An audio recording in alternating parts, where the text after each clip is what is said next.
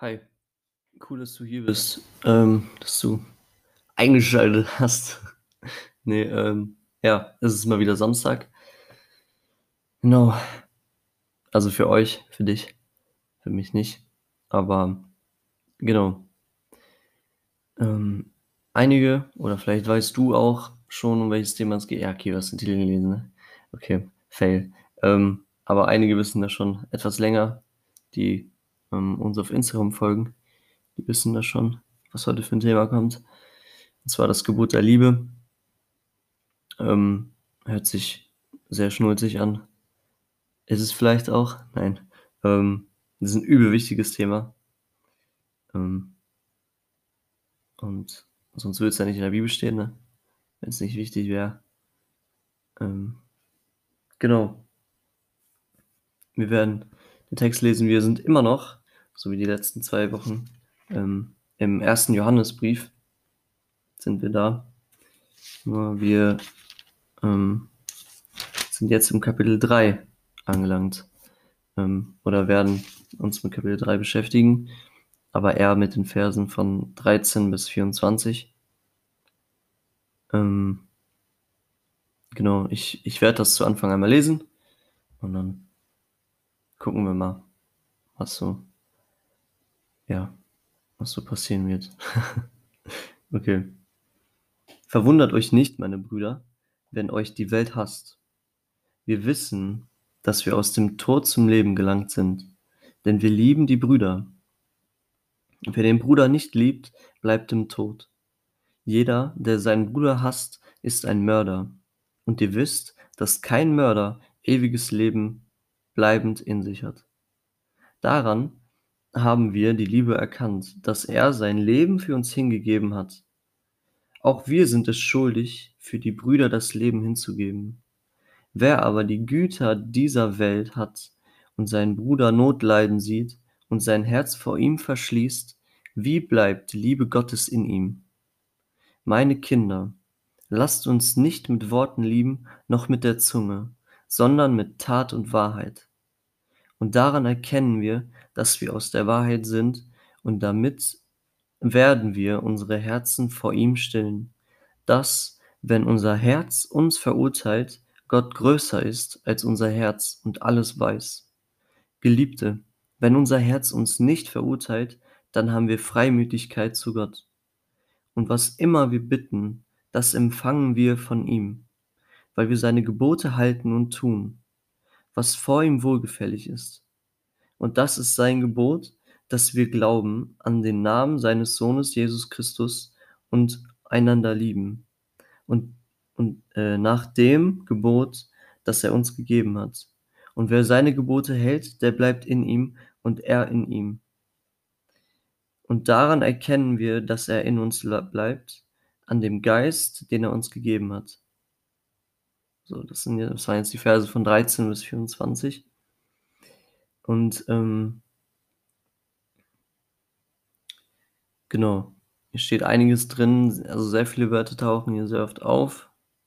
Sowas wie Brüder, Liebe natürlich, kommt hier sehr oft vor, das Herz kommt sehr oft vor und ähm, etwas tun. so, ne? Genau. Der erste Vers ist natürlich direkt ein bisschen abschreckend. Verwundert euch nicht, meine Brüder, wenn euch die Welt hasst. Äh, Johannes schreibt dies an Christen. Also wenn du kein Christ bist, so, ne, das, ähm, das ist einem, an Christen geschrieben, an eine Gemeinde. Und wir Christen sollen uns nicht wundern, wenn wir gehasst werden. Ne? Und in Vers 14 geht es dann direkt weiter. Wir wissen, dass wir aus dem Tod zum Leben gelangt sind, denn wir lieben die Brüder. Ne? Ich finde das so, so interessant, dass das ein, ein Kennzeichen ist von einem Christen oder dass man daran einen Christen erkennt, dass er seine Brüder liebt dass er die Gemeinde liebt, ne? seine, seinen Nächsten liebt. Das, daran erkennt man einen Christen, dass wir einander lieben, dass wir einander nicht, nicht hassen, dass wir nicht, äh, weiß ich nicht, Leute mobben oder sonst irgendwas. Daran erkennt man Christen. Das ist ein Merkmal von einem Christen. Und ich finde diesen Vers 14 so richtig cool, weil wir wissen, dass wir aus dem Tod zum Leben gelangt sind, denn wir lieben die Brüder. Ähm, ich zum Beispiel, wenn man Zweifel hat, dass man bekehrt ist, ich kenne das. Ich habe das ähm, auch, ne? Ähm, dass man sich manchmal fragt, ey, bin ich, bin ich, bin ich ein echter Christ? So, solche Phasen gibt es im Leben, wo man sich das fragt. Und dann ist dieser Vers eigentlich so cool, weil er zeigt dir ganz genau, ähm, ey, ich liebe die Brüder, also bin ich von, von den Toten ins, zum Leben gelangt, ne? Nicht, also hindurchgedrungen zum Leben, weil ich liebe meine Brüder. Ich liebe die in meiner Gemeinde. Ich helfe denen voll gerne. Ich liebe die. Und daran erkennt man einen Christen. Das ist ein, ein Ding.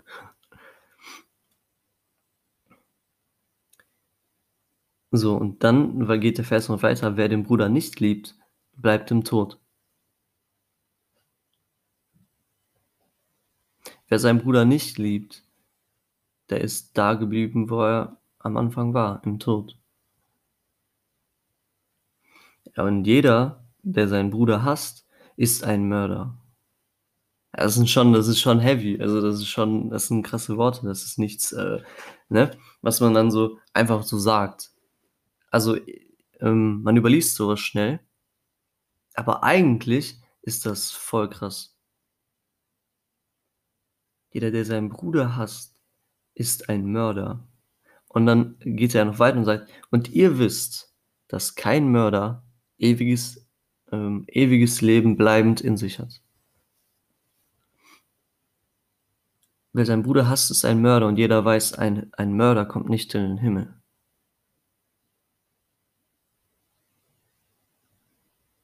Das ähm, macht was mit einem, wenn man darüber nachdenkt. Weil man ja oft, oder ich stelle oft damit fest, boah, ich, ich liebe nicht so sehr, wie ich eigentlich lieben sollte und es eigentlich auch will. Ähm, da kannst du vielleicht als, als Christ nochmal ein bisschen aufatmen, weil du vielleicht gerade gedacht hast, boah, jetzt bin ich ja richtig, ähm, das ist mein Todesurteil und meins auch. Voll. Ich weiß nicht mehr, welcher Prediger das mal, Spurgeon war das, glaube ich, der gesagt hat, ich halte jetzt, also er hält eine Predigt und sagt, ich habe gerade mein eigenes Grab geschaufelt, ne? Also das ist, das ist hier nicht anders. Wie, wie oft liebt man nicht so sehr, wie man sollte, wenn man weiß, wie Jesus geliebt hat?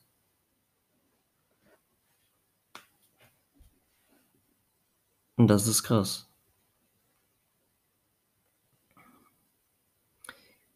Und dann Vers 16. Daran haben wir die Liebe erkannt, dass er sein Leben für uns hingegeben hat. Auch wir sind es schuldig, für die Brüder das Leben hinzugeben. Dort erinnert uns Johannes wieder daran, ey, guck mal, wie sehr Jesus uns geliebt hat. Er ist für uns gestorben.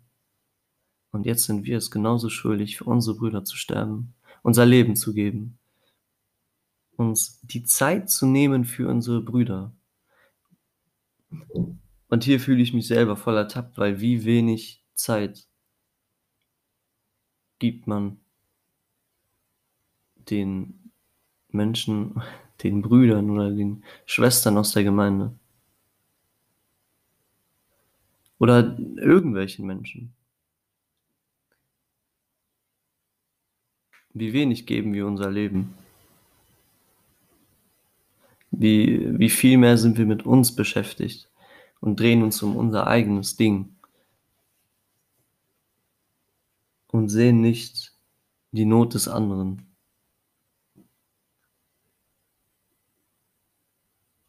Ja. Das wird jetzt sogar noch besprochen in Vers 17. Wer aber die Güter dieser Welt hat und seinen Bruder Notleiden sieht und sein Herz vor ihm verschließt, wie bleibt die Liebe Gottes in ihm? Du hast etwas und du siehst deinen Bruder und siehst, er, ähm, er hat vielleicht Probleme, ihm fehlt etwas. Und dennoch hilfst du ihm nicht. Du sagst, man sollte ihm helfen, ja, aber ich nicht. Und das ist genau der falsche Ansatz. Wenn du, wenn du das in dir hörst, jemand sollte ihm helfen, ist jemand immer du. Wir sind so gut, oder ja doch, wir sind so gut darin, unsere Aufgaben wegzuschieben und zu sagen, jemand sollte das und das tun. Obwohl wir eigentlich auch wissen, wir sollten das tun. Genau du solltest das tun, weil es dir auffällt. Anderen fällt es vielleicht gar nicht auf. Vielleicht siehst du etwas bei deinem Bruder, wo du ihm helfen könntest. Du hast, du siehst das, boah, da und da, da hat er gerade voll die Schwierigkeiten. Der braucht, da und da könnte ich ihm helfen. Und dann denkst du aber, jemand sollte ihm helfen. Obwohl du eigentlich sagen müsstest, ich kann ihm helfen. Oder ich will ihm helfen. Und dann hilfst du ihm. Äh, stattdessen sagen wir, ja, jemand sollte ihm helfen. Ne? Mensch, Leute, macht doch mal was. Warum macht denn keiner was? Warum hilft ihnen keiner? Ja, weil du ihm helfen sollst. Weil es dir aufgefallen ist. Und stattdessen ignorieren, wir das und machen nichts. Und schauen zu, vielleicht. Und lassen das nicht zu nah an uns ran. Darin sind wir richtige Profis. Und stattdessen sollten wir genau das dann tun. Also genau ihm helfen, weil es dir aufgefallen ist. Weil Gott dir vielleicht genau das aufs Herz gelegt hat. Ey, siehst du den? Hilf dem mal. Und wir sind, ja, jemand sollte dir helfen, da hast du recht. Und da müssen wir über unseren Schatten springen, oft auch über unseren Stolz, Genauso, also ich sowieso. Und anpacken.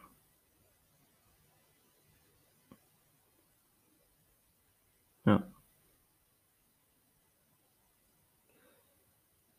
Genau. Und dann Vers 18. Meine Kinder, lasst uns nicht mit Worten lieben, noch mit der Zunge, sondern in Tat und Wahrheit.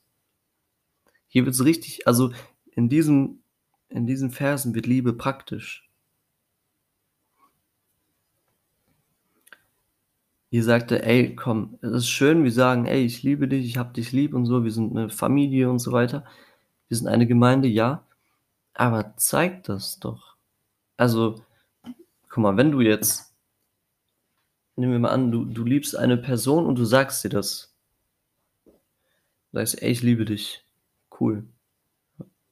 Gehst dann weg.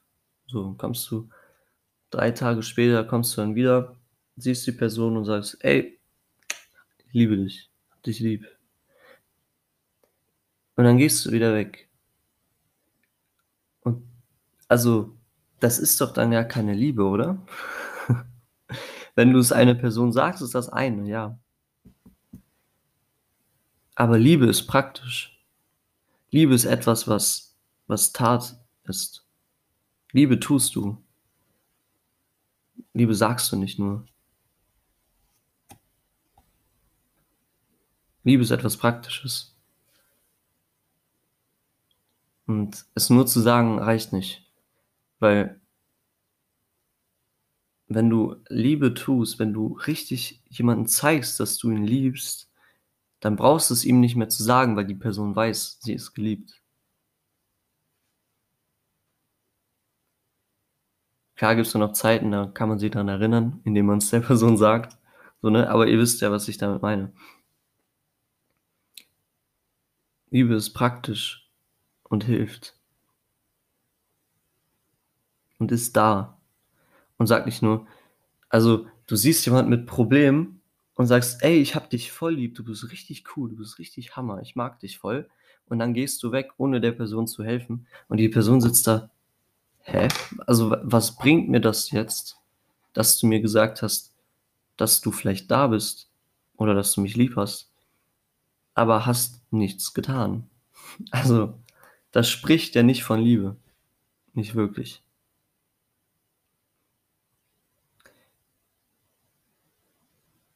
Genau. Und daran erkennen wir, dass wir aus der Wahrheit sind, und damit werden wir unsere Herzen vor ihm stillen, dass, wenn unser Herz uns verurteilt, Gott größer ist als unser Herz und alles weiß. Geliebte, wenn unser Herz uns nicht verurteilt, dann haben wir Freimütigkeit zu Gott.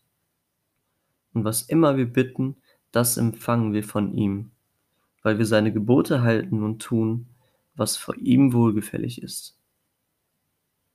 Und das ist sein Gebot, dass wir glauben an den Namen seines Sohnes, Jesus Christus, und einander lieben, nach dem Gebot, das er uns gegeben hat. Und wer seine Gebote hält, der bleibt in ihm und er in ihm. Und daran erkennen wir, dass er in uns bleibt, an dem Geist, den er uns gegeben hat. Das waren, also das sind die letzten Verse, 19 bis 24. Ähm. Hm. Und daran erkennen wir, dass wir aus der Wahrheit sind. Dass, wenn unser Herz uns verurteilt, Gott größer ist als unser Herz und alles weiß. Wenn wir sündigen, wenn wir fallen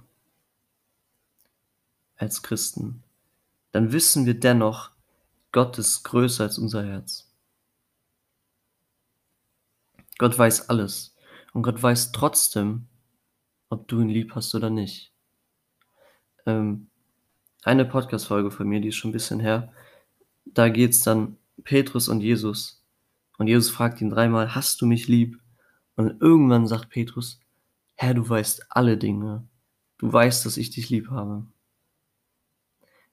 Das ist genau das. Petrus hat richtig in den Sand gehauen. Der, also der hat richtig Mist gemacht. Aber das haben wir doch alle. Das, wir haben doch alle so viel Dreck am Stecken. Und, und wir, wir, wir dürfen wissen, Gott ist größer als das. Auch wenn unser Herz uns verurteilt und sagt, du hast ihn noch gar nicht lieb. Da können wir trotzdem sagen, Gott ist größer als mein Herz und Gott weiß alles. Und Gott weiß, dass ich ihn lieb habe. Und dann geht es aber weiter, Geliebte. Wenn unser Herz uns nicht verurteilt, dann haben wir Freimütigkeit zu Gott. Wenn wir rein Gewissen sind, wenn unser Herz uns nicht verurteilt, dann haben wir Freimütigkeit, dann haben wir, dann können wir offen zu Gott sein und ihm alles sagen.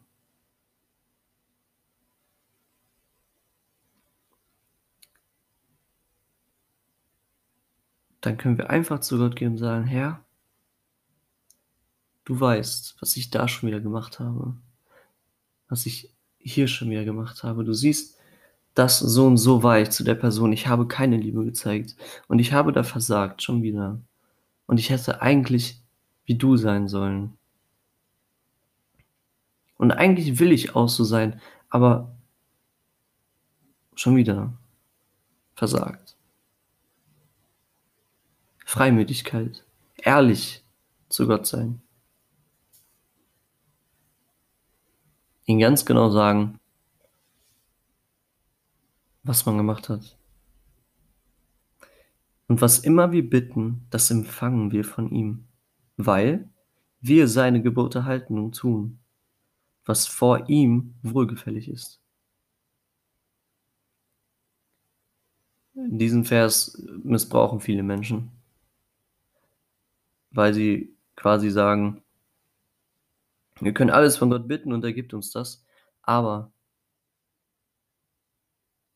das große Aber ist dabei, ähm, Christen bitten Gott um das, was Gott auch will. das ist ein Hand in Hand. Ne?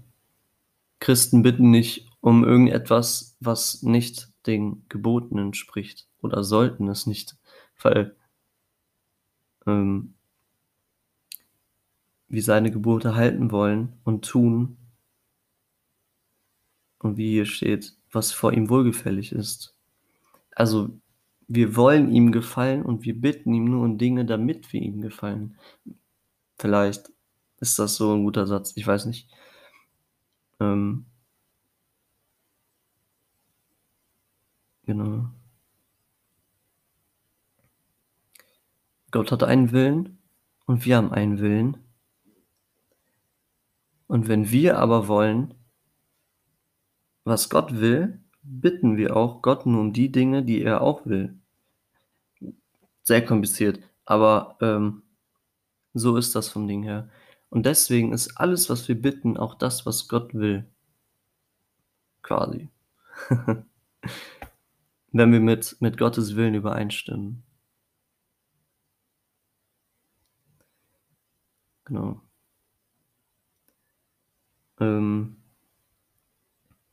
und jetzt in 23 wird es wieder spannend. Und das ist sein Gebot, dass wir glauben an den Namen seines Sohnes Jesus Christus und einander lieben, nach dem Gebot, das er uns gegeben hat. Und wer seine Gebote hält, der bleibt in ihm und er in ihm.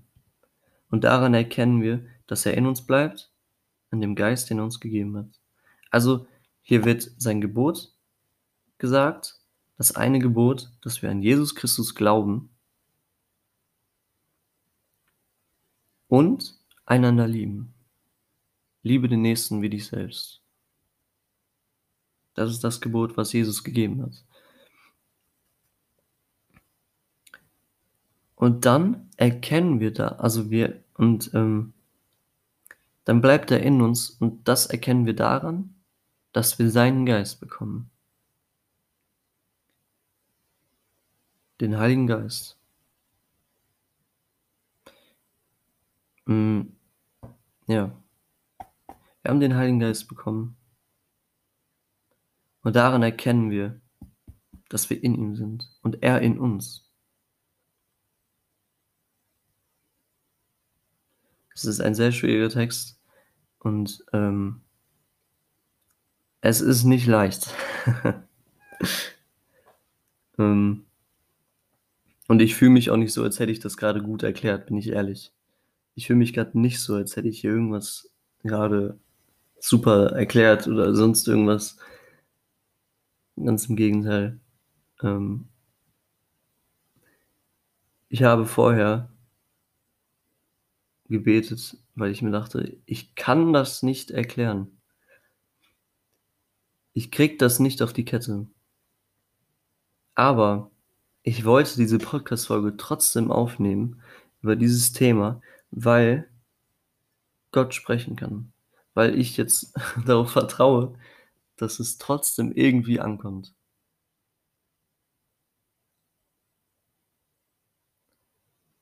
Ja. Genau.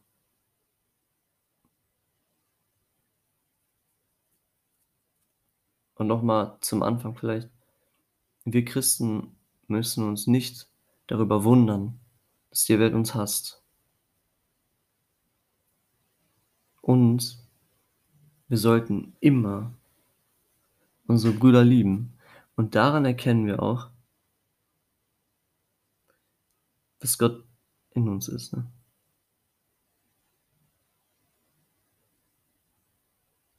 Wir wissen, dass wir aus dem Tod zum Leben gelangt sind, denn wir lieben die Brüder Das ist richtig wichtig.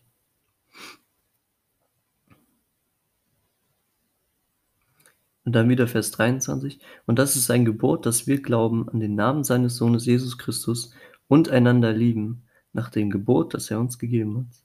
Und wer seine Gebote hält, also an Jesus glauben und einander lieben, der bleibt in ihm und er, also Gott, Jesus, in ihm.